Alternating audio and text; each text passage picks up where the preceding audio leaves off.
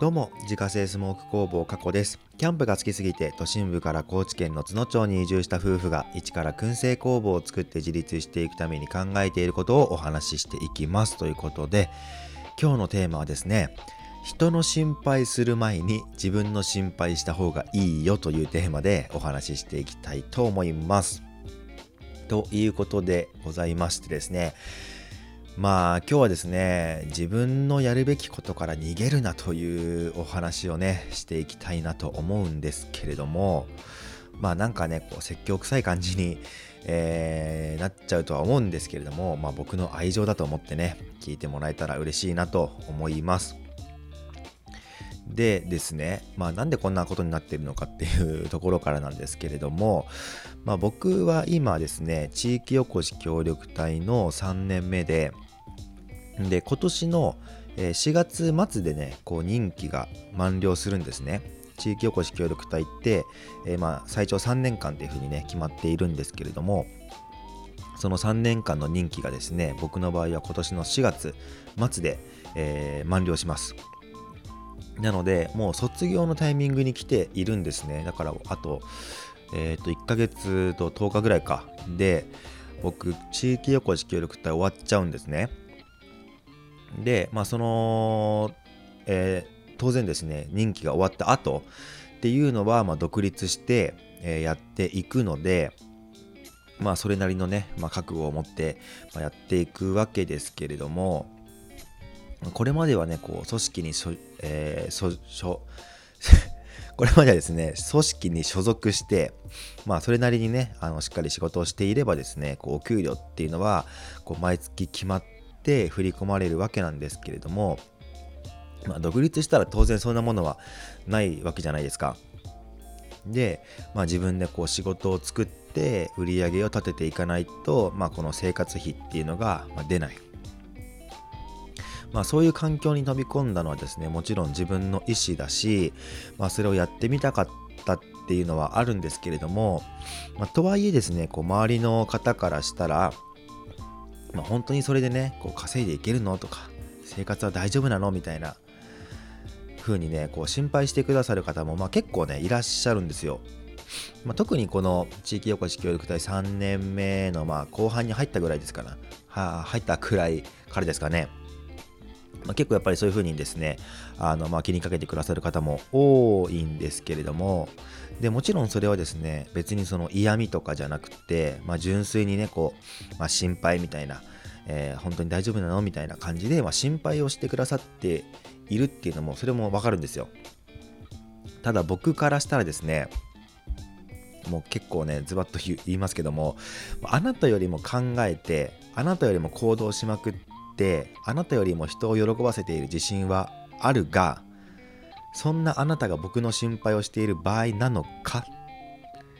あるいはですね、まあ、あなたよりこう変化に強い生き方をしているが何かあった時にあなたは備えているのか？っていうふうにまあ思っていたりするんですね。で、まあ、これだけ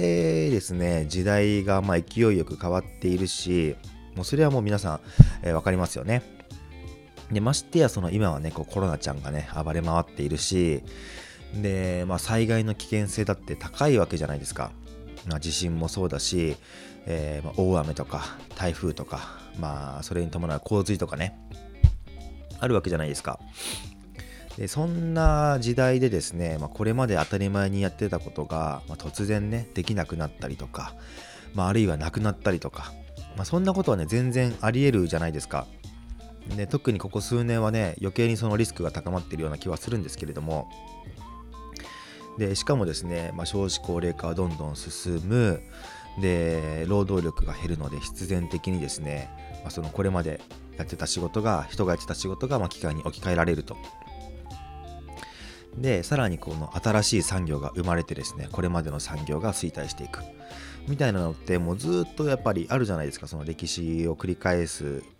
ね歴史はそうやって繰り返してきたわけじゃないですか。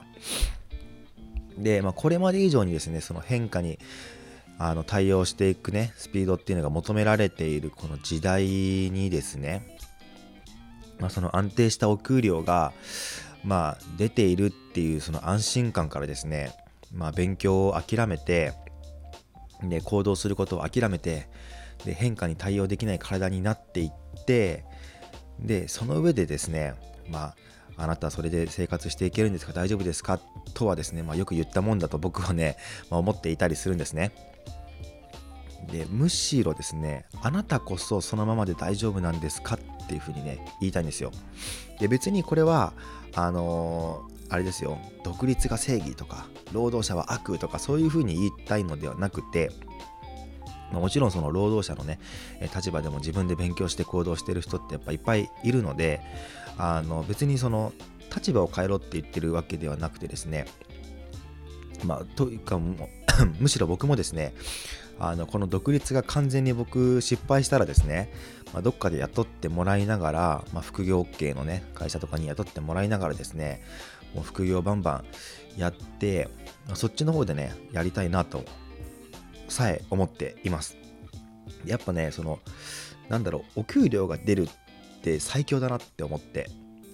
で、まあ、別にそのね、あの給料が出て生活は保障されているのでその別のところで何かこ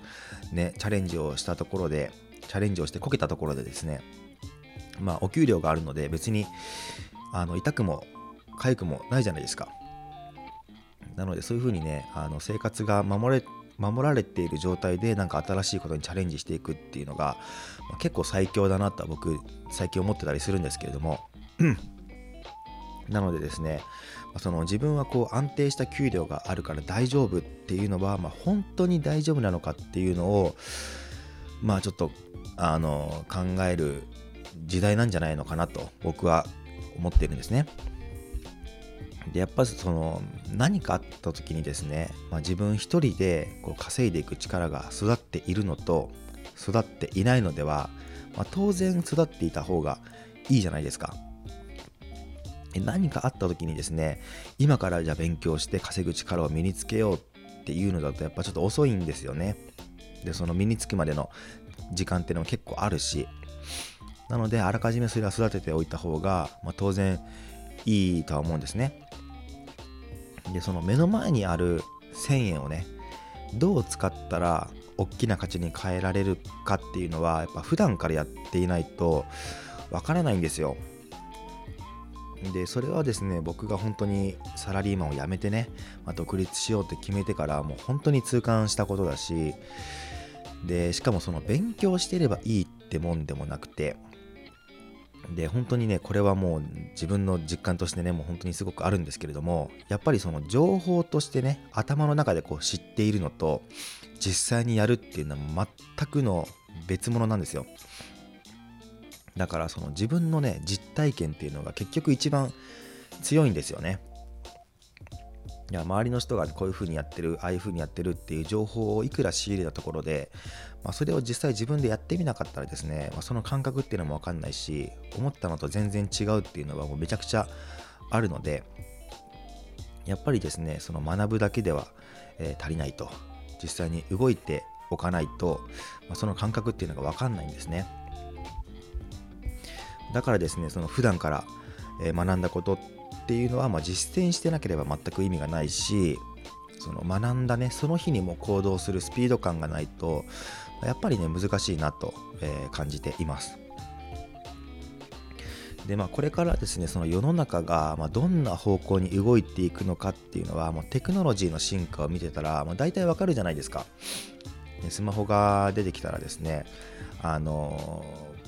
まあ何、その動画が伸びてくるなとか、まあ、画像の処理能力がね、こう上がって、で、なんかその写真に関することがもっとできるなとか、いろいろあるじゃないですか。で、今は VR とか AR とかですね、まあ、メタバースとか、いろいろありますけども、まあ、大体これからね、そっちの方に向かっていくんだろうなっていうのはわかるじゃないですか。で、そういう情報をどこから仕入れてくるかっていうのも含めてね、やっぱ考えるっていうのはすごい楽しいことだし、でしかもそのじゃあ実際にね学んだことを自分で試しにやってみようっていう、まあ、その実際に行動してみるっていうのはねやっぱもっと楽しいんですよ。うんまあ、だいぶねあの熱くなってしまったんですけれども、まあ、自分で考えて行動してね結果出すのってめちゃくちゃ楽しいよっていうことをまあ伝えたくてね、まあ、こんな感じになってしまいましたと。えー、いうことでですね今日は人の心配する前に自分の心配した方がいいよというテーマでお話しさせていただきました。自家製スモーク工房過去の燻製商品は web ショップから購入が可能です。概要欄にショップページのリンクがありますのでご確認ください。それではまた明日。バイバーイ。